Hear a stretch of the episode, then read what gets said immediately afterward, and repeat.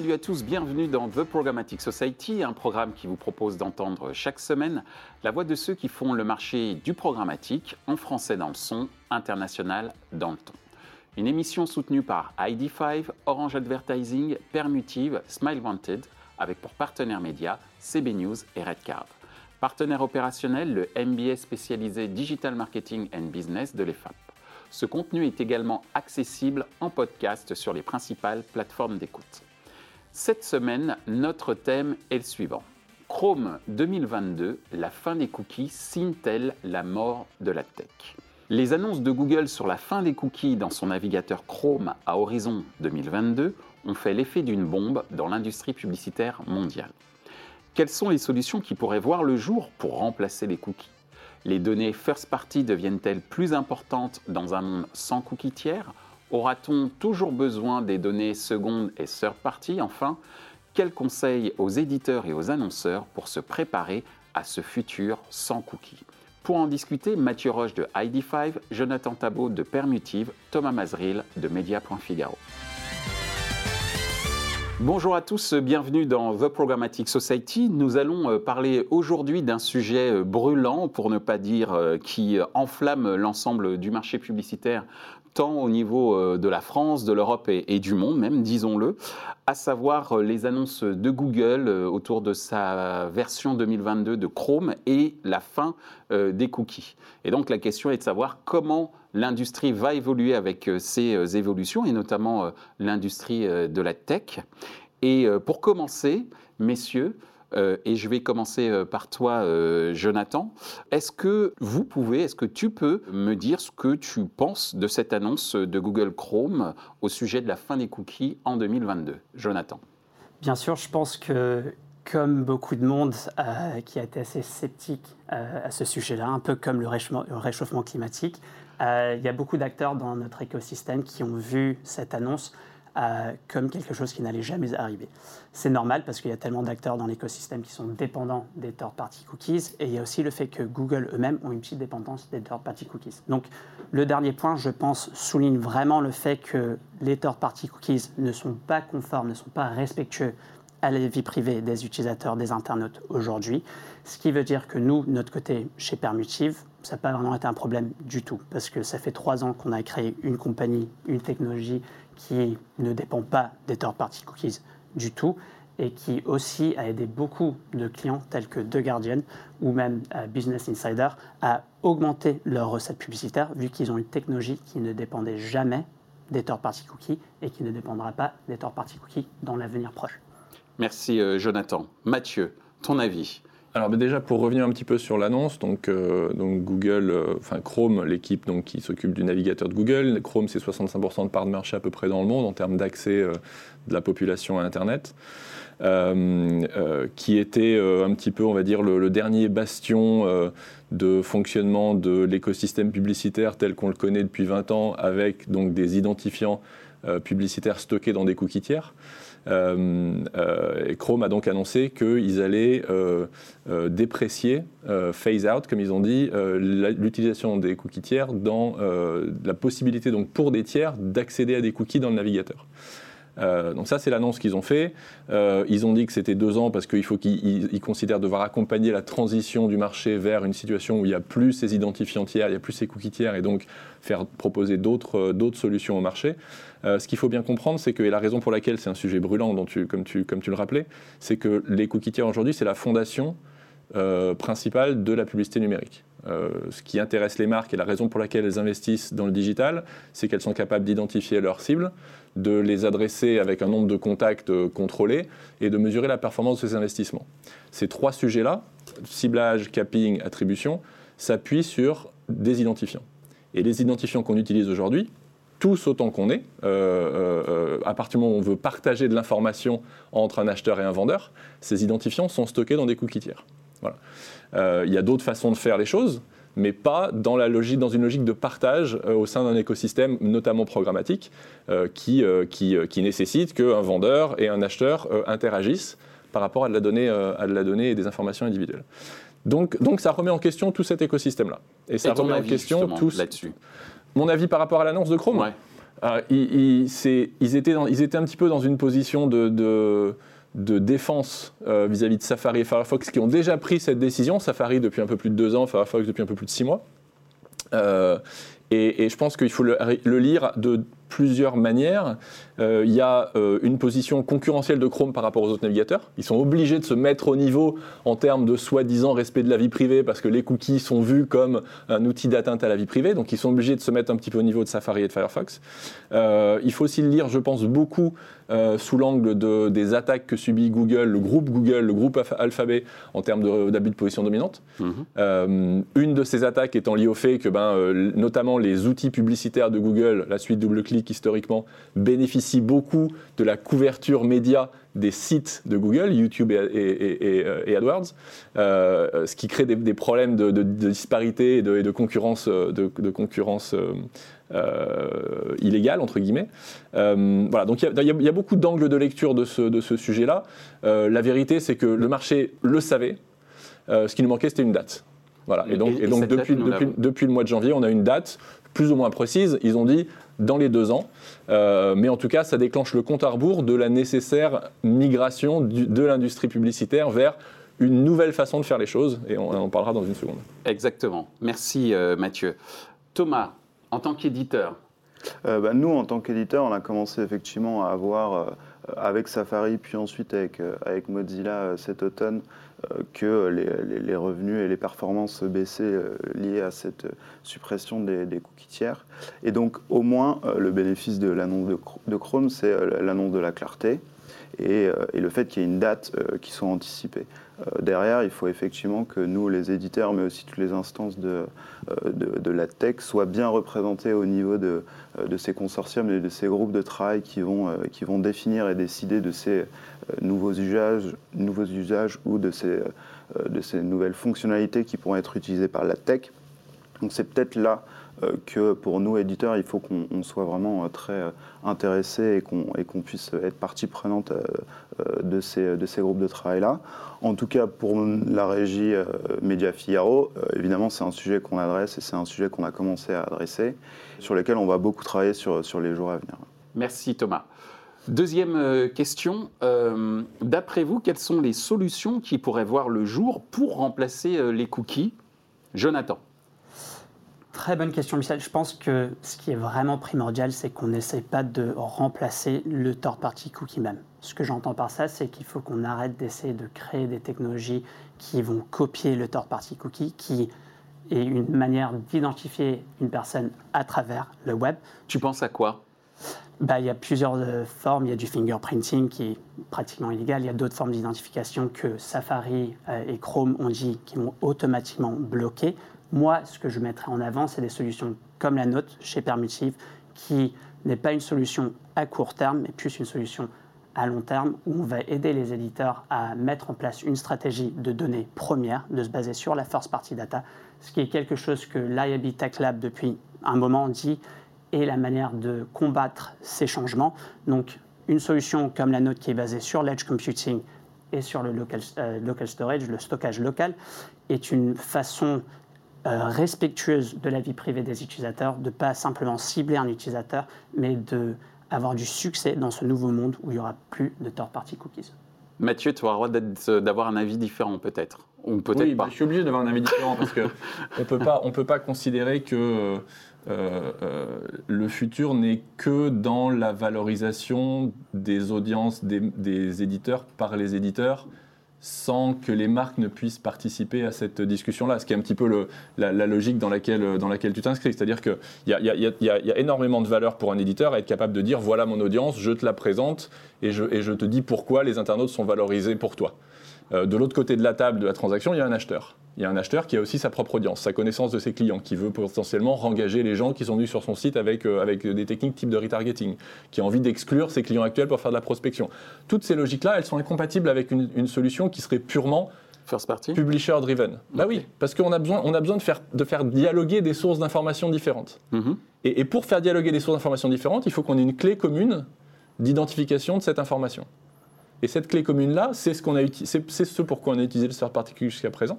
Hmm. Euh, elle, est, elle, est, elle est indispensable au fonctionnement de l'écosystème tel qu'on le connaît aujourd'hui. On peut effectivement revenir 20 ans en arrière et considérer que euh, les gens iront, euh, iront acheter de, de, la, de, la, publicité sur un site parce que le site leur dira, moi, chez moi, il y a des gens qui sont affluents, il y a des gens qui aiment ce, ce, type de sujet, hmm. etc. Sur du déclaratif, quoi. Oui, oui, et, je, ne nie pas que les éditeurs ont une énorme connaissance de l'audience. Je dis que ça ne suffit pas aujourd'hui parce que les marques ont investi énormément dans leur, dans leur capacité, leur connaissance client, leurs données à elles, et qu'elles ont besoin de pouvoir les utiliser. J'entends. Et, donc, et donc cet élément nécessite d'avoir une une, une, currency, une, une, langue commune, une, monnaie, commune, une monnaie commune d'échange. Pour vous qui vivez à Londres, Mathieu et Jonathan, c'est. Oui, absolument. Euh, et, et, et c'est ça en fait le problème. Le problème, c'est de, de continuer à permettre la transaction il y a effectivement plus de, plus de valeur pour les éditeurs qui connaissent leurs audiences. Et, nous, on encourage beaucoup les éditeurs et on travaille avec beaucoup d'éditeurs euh, pour, pour, euh, pour les aider dans cette logique de connaissance d'audience, de collecte d'informations first party, etc. Après, la question, c'est comment est-ce qu'on présente cette information aux acheteurs et comment on fait en sorte que les acheteurs puissent aussi avoir un rôle dans la transaction et puissent apporter leur propre connaissance client dans la transaction. et pour faire ça, on a besoin d'une monnaie commune alors, alors il y, a plein, plein de. Je termine juste. Il y, a plein de choses qui ne fonctionnaient pas bien avec le cookie tiers. Il y a plein de choses qui ne fonctionnaient pas bien, notamment la capacité de, mettre en œuvre les instructions des internautes sur le respect de la vie privée, notamment la capacité de protéger les, éditeurs contre la fuite des données, la perte de données, notamment la, performance de l'ensemble de l'écosystème, parce que les, les, cookies tiers, ils doivent être matchés entre les plateformes et on perd énormément d'informations à chaque étape de matching. Il y a plein de trucs qui ne marchaient pas bien. Mais ils permettaient, ces cookies tiers, ils permettent encore un échange d'informations entre un acheteur et un vendeur qui est au cœur de la publicité numérique.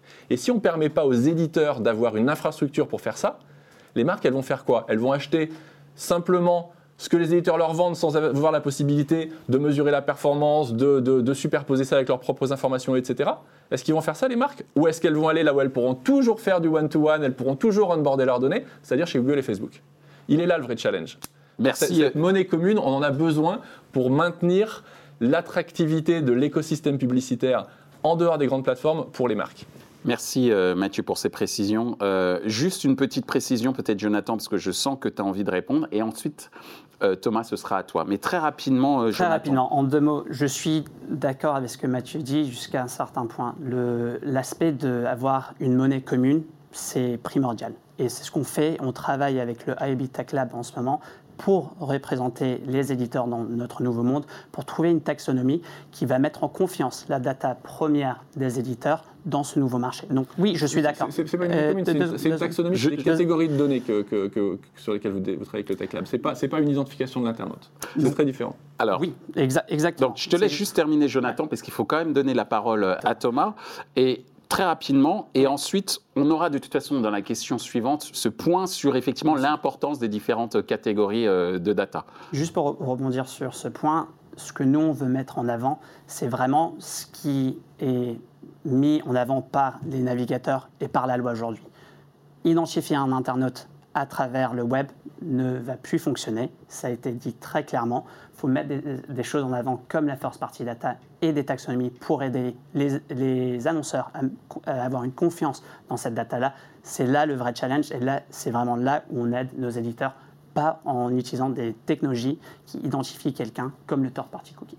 Ok, merci euh, Jonathan. Et de toute façon, il nous reste, nous sommes à la moitié de notre débat, donc on aura encore d'autres, euh, vous aurez d'autres opportunités pour continuer à argumenter. Mais ce qui est quand même important, c'est du côté effectivement euh, des éditeurs et des régies, Thomas.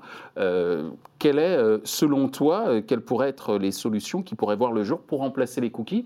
Tu expliquais tout à l'heure que euh, Média.figaro euh, euh, était en train de travailler mm. sur ces sujets-là. Quel, est l'état du chantier, sans nous mettre peut-être dans le secret des dieux, mais nous dire un petit peu vos pistes de réflexion alors, effectivement, les pistes de réflexion, c'est que le marketing unipersonnel et one-to-one va forcément devoir être modifié. Donc ça ne va pas être forcément un remplacement total, mais il va falloir accompagner aussi le ciblage personnel avec euh, des euh, solutions qui sont dites plus contextuelles ou qui ciblent là pour le coup plus des agrégats ou des cohortes de personnes. Euh, et ce ciblage contextuel, il va forcément se baser de notre point de vue, et puis puisque c'est nous qui la possédons, à la base sur la donnée first party, qu'il faudra évidemment bien faire communiquer avec les données seconde partie des annonceurs, mais ça c'est aussi le, travail de, l'éditeur et de sa relation avec, avec, les marques avec lesquelles il travaille au, travers de deals ou au travers d'autres éléments de, de transactions. Euh, sur les données transactionnelles, nous, euh, au sein du groupe Figaro, on travaille depuis très longtemps sur, sur la donnée. Euh, on la travaille en interne et en plus, on a fait pas mal d'acquisitions extérieures et de diversification de, notre monétisation et au travers d'acquisitions sur des sites qui travaillent euh, surtout sur les données un peu transactionnelles, sur des données d'intention, sur des données de moment de vie.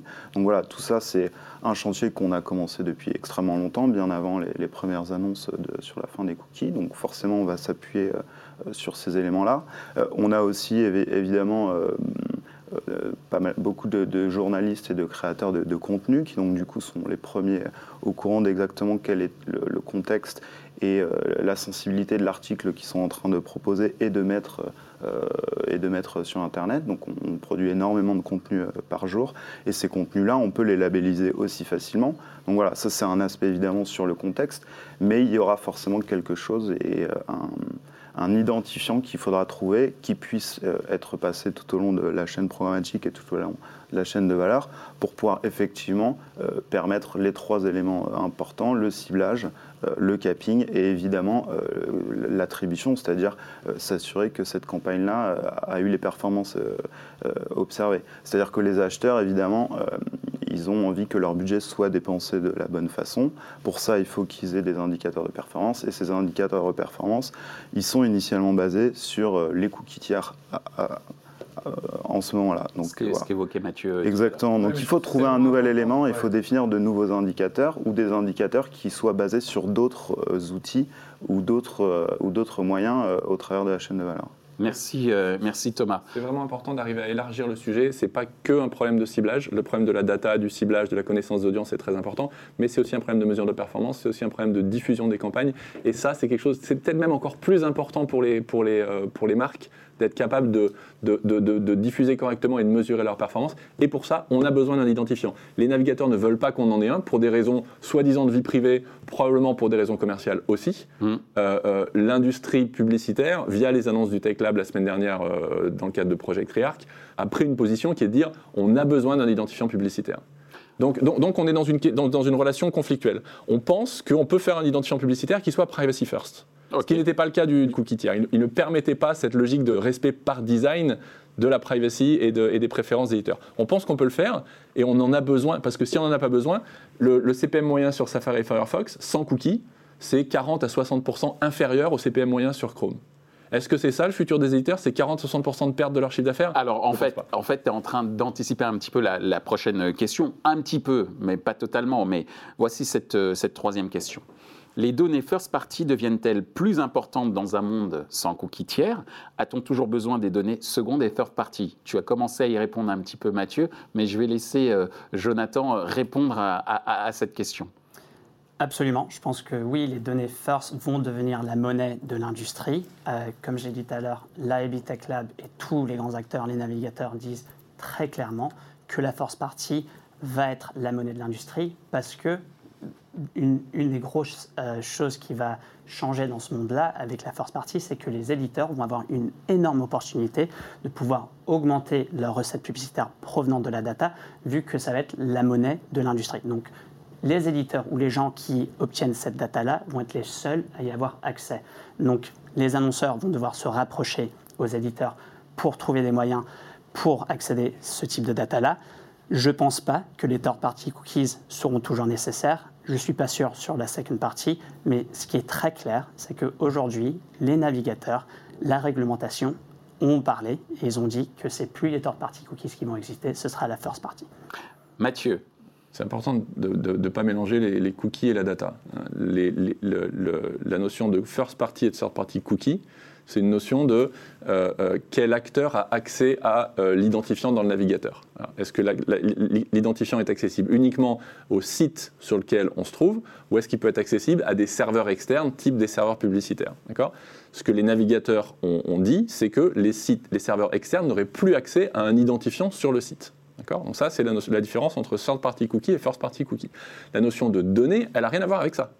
On peut avoir de la donnée third party accessible par un, site ou de la donnée first party accessible par un tiers. Mm-hmm. on, on, parle de deux choses complètement différentes. La connaissance client des éditeurs de leurs propres audiences est importante, a toujours été très importante, sera toujours importante. D'accord? Donc ça, ça c'est cette notion de first party data euh, a toujours été importante. La question, c'est comment est-ce qu'on la partage avec des tiers? Oui. Et jusqu'à présent, on utilisait un cookie tiers pour faire ça. On n'a plus de cookie tiers. Comment on fait pour partager cette connaissance client avec les acheteurs? Et comment est-ce qu'on fait pour que les acheteurs partagent leur connaissance client avec les éditeurs? C'est ça l'enjeu. C'est pas est-ce que la donnée tiers, la donnée first, la donnée second? C'est secondaire. Il y aura toujours des échanges de données. Il y aura toujours des gens qui ont une connaissance euh, euh, euh, de leurs propres clients, donc ce qu'on va dire leur données first party, mais qui ont aussi besoin de, faire de la, de la prospection. Et par définition, la prospection, ça ne peut pas s'appuyer sur la donnée first party, c'est des gens que tu connais pas. Donc tu auras toujours besoin de t'adresser à des prospects parce que tu te dis, a priori, ces gens-là, ils sont plutôt dans ma cible.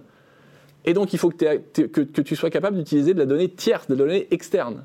Euh, mais dans un contexte où seul le site a un identifiant sur l'internaute. Comment on résout ce problème-là? Comment on crée cette capacité d'échange d'informations quelle que soit la source de l'information, dans un univers où seul le site est capable d'identifier l'internaute. C'est le challenge que nous, que nous présentent les navigateurs en disant vous n'aurez plus d'identifiant publicitaire. Et l'industrie publicitaire, encore une fois, via euh, euh, des initiatives comme, euh, comme ID5, via d'autres, se met en ordre de marche pour recréer un identifiant publicitaire qui fonctionne mieux, qui n'ait pas besoin d'être matché, qui soit plus performant, qui soit plus respectueux de la vie privée des internautes, qui soit Identity et privacy, c'est la même chose en fait. Hein. C'est deux, deux, faces de la même médaille. Euh, euh, et, en ayant un, identifiant euh, plus solide, plus permanent, mieux contrôlé, on est capable de recréer une capacité d'identification pour les marques et les éditeurs qui soit beaucoup plus efficace. Merci Mathieu. Je vous donnerai après mon avis, après que Thomas ait, donné le sien, je vous donnerai une sorte d'avis, c'est une observation plus qu'un avis. C'est sûr qu'effectivement, il va falloir qu'on puisse recréer une conversation euh, euh, qui restera automatisée et qui, qui, pourra continuer à utiliser les canaux actuels du programmatique ou, euh, du RTV. Donc il va, il va falloir continuer à avoir une conversation entre les annonceurs, les acheteurs et les éditeurs, ça c'est certain. Après, sur la first party data, cette first party data, même nous, à l'heure actuelle, avec la fin des cookies tiers, elle peut être difficilement utilisable, ne serait-ce qu'au sein de noms de domaines différents qui appartiennent tous euh, pourtant euh, au, groupe Figaro. Donc euh, voilà, il y, a quand même un enjeu ici aussi, un enjeu technologique d'adresser à la fois cette first party qu'on a collectée pour pouvoir ensuite la, faire diffuser, la faire bénéficier à l'ensemble des, sites du groupe. voilà. Et après, effectivement, il y a, y a des acteurs technologiques qui se sont mis euh, du côté acheteur, d'autres côté éditeur. Il va falloir que ces, ces, acteurs-là continuent à, converser ensemble pour que les transactions puissent se faire euh, sans euh, l'aide du, cookie CERN. Merci Thomas. Moi, mon observation, elle est la suivante. Il y a une sorte de démarche pragmatique qui est d'après ce que je vois, celle de Jonathan qui dit bon voilà, il y a une règle, euh, maintenant euh, elle est figée, donc voilà comment il faut faire évoluer le marché. Et il y a une position que je dirais progressiste de ton, euh, de ton côté qui est de dire certes il y a une règle, mais euh, comme dans toute industrie, euh, les règles, elles ne sont pas faites pour être contournées, mais pour être, pour évoluer en fonction d'une réalité euh, économique. Et en fait, c'est pas tant le fait de dire qu'on est contre le fait que des navigateurs cherchent à protéger la vie des utilisateurs, mais par contre, ce qui est extrêmement important, du moins c'est ce que je comprends dans les discours que vous avez donnés les uns et les autres, c'est que d'un côté on a du pragmatisme, hein, comme je le disais avec Jonathan, et du progressisme, c'est-à-dire, s'il vous plaît, ne cassez pas ou ne sciez pas euh, la branche sur laquelle l'ensemble du marché publicitaire, et j'allais dire même une partie de l'économie ou de la nouvelle économie euh, s'est basée, à savoir le fait de pouvoir coopérer avec des informations sur les consommateurs, euh, entre autres, mais pas que, pour pouvoir euh, permettre un développement euh, économique ou un développement de chiffre d'affaires des uns et des autres. C'est à peu près ça que j'ai compris. Donc, ce que ça veut dire, ça veut dire aussi qu'il ne faut pas rester trop figé et peut-être, alors je ne sais pas s'il faut lancer un appel à Google, mais qu'il faut continuer les discussions pour que tout ce monde-là puisse, j'allais dire, évoluer en bonne intelligence. Alors c'est beaucoup des appels à Google, je pense, en, tant qu'industrie publicitaire, 예. Et, des, appels à, des appels à Apple et à Safari, à Firefox, et ils ne les entendent pas ou ils ne veulent pas les entendre. Euh, je suis complètement d'accord avec toi, et, et évidemment, les, les, éditeurs doivent essayer de faire tout ce qu'ils peuvent pour, euh, pour mieux connaître leurs audiences, pour collecter plus d'informations, pour la valoriser du mieux possible dans ce nouvel écosystème où, où les, les, modes de communication sont limités. Euh, mais après, il n'y a pas de fatalité. On peut, on peut créer une, une façon de fonctionner qui, qui, qui, qui nous permette de continuer à proposer. L'enjeu, c'est de continuer à proposer une destination publicitaire aux marques en dehors de Google et Facebook. Comment faire en sorte que les, éditeurs continuent à avoir une proposition de valeur intéressante pour les marques en leur permettant de cibler leurs audiences, en leur permettant de contrôler la diffusion de ces campagnes, en leur permettant de mesurer la performance de leurs campagnes sur l'open web? Sur le Figaro, sur Le Monde, sur l'équipe, sur le Guardian, sur euh, Axel Springer, sur tous ces gens-là. Il faut qu'on en arrive à notre euh, dernière question, parce que le temps file, mais c'est effectivement un sujet passionnant, brûlant, euh, comme je le disais en introduction, et il faut qu'on en arrive à notre dernière question, qui est la suivante et qui est un peu dans le sens de ce que tu viens de faire, euh, Mathieu. Euh, quel conseil donneriez-vous aux éditeurs et aux annonceurs pour se préparer à ce futur sans cookies? On commence par toi, Jonathan, ensuite toi, Mathieu, et tu termineras, euh, Thomas, tu feras la conclusion. Très bien. Je pense qu'aujourd'hui, surtout pour les éditeurs, il y, a, il y, a, deux parties, comme tu viens de le dire, il y a les annonceurs et il y a les éditeurs. Moi, mon avis, c'est que en général, l'écosystème doit mettre en avant une stratégie first party data. Mais pour les éditeurs, ils doivent accéder à ces données qui vont devenir de plus en plus rares et importantes en utilisant des technologies qui sont cookieless, comme la nôtre, qui ne dépendent pas de cookies tiers ou qui ne mettent pas euh, la, vie de, la vie privée de leurs utilisateurs euh, à risque. Ça, c'est une partie. La deuxième partie, ce sera les annonceurs, je pense, vont devoir se rapprocher aux éditeurs, parce que ce sera les éditeurs et que les éditeurs qui auront accès à cette donnée rare, cette donnée first party. Donc, en résumé, il y a l'opportunité pour les éditeurs, comme le font plein de nos clients tels que The Guardian, où ils augmentent leurs recettes publicitaires grâce à une technologie comme la nôtre. Et il y a aussi les annonceurs qui doivent se rapprocher des éditeurs pour avoir accès à ce type de data. Merci euh, Jonathan. Mathieu, ton avis? Quel conseil tu donnerais aux éditeurs et aux annonceurs pour se préparer à ce futur? Bah De ne pas, de pas tomber dans la, dans la, dans la fatalité euh, que Jonathan vient de décrire en considérant qu'il n'y a pas de solution. Euh, il y a des solutions. Et il n'y a pas de solution de, de, pour maintenir, maintenir les CPM qui existent aujourd'hui, maintenir le chiffre d'affaires qui existe aujourd'hui sur Chrome, c'est impossible dans l'écosystème que tu décris. Bah, nos clients le font. Euh, mais non, ils n'ont ils ont pas de CPM comparable sur Safari à ce qu'ils ont sur Chrome, bien qu'ils soient capables de, de, valoriser leurs données. Et, et, et c'est aucun éditeur dans le monde euh, ne, être capable de dire et, et, et, ils restent pas les deux pieds dans le même sabot. Ils ont tous investi sur leurs données first party. Ils travaillent tous avec vous, avec d'autres, sur la façon de monétiser leurs données first party. Et tous, ils reconnaissent que les, les, CPM qu'ils arrivent à obtenir sur Safari et Firefox, dans le, quand il n'y a pas d'identifiants publicitaires sont inférieurs aux CPM qu'ils ont sur Chrome parce que les marques sont capables de porter leurs données dans Chrome, sont capables de mesurer la performance dans Chrome et donc naturellement elles investissent plus. Euh, le conseil, c'est simplement de, considérer que euh, ensemble, on peut créer un meilleur écosystème publicitaire. Ça nécessite de la collaboration, ça nécessite d'investir pour comprendre, aller un petit peu au-delà des discours marketing faciles euh, euh, et, d'essayer de comprendre comment fonctionne vraiment l'écosystème. il y a des solutions qui existent. il y a un moyen de redéfinir l'écosystème au bénéfice des éditeurs et des éditeurs en dehors des, grandes plateformes publicitaires ça nécessite une, vraie transition, il y a un effort à faire, euh, mais on peut, on, peut, euh, on peut se battre contre cette espèce de fatalité que veulent nous imposer les navigateurs euh, et, contre laquelle, soi-disant, bah voilà, c'est fini, c'est plus possible de faire du programmatique, plus possible de faire de la publicité, c'est pas vrai. Merci Mathieu. Thomas, tu as le mot de la fin.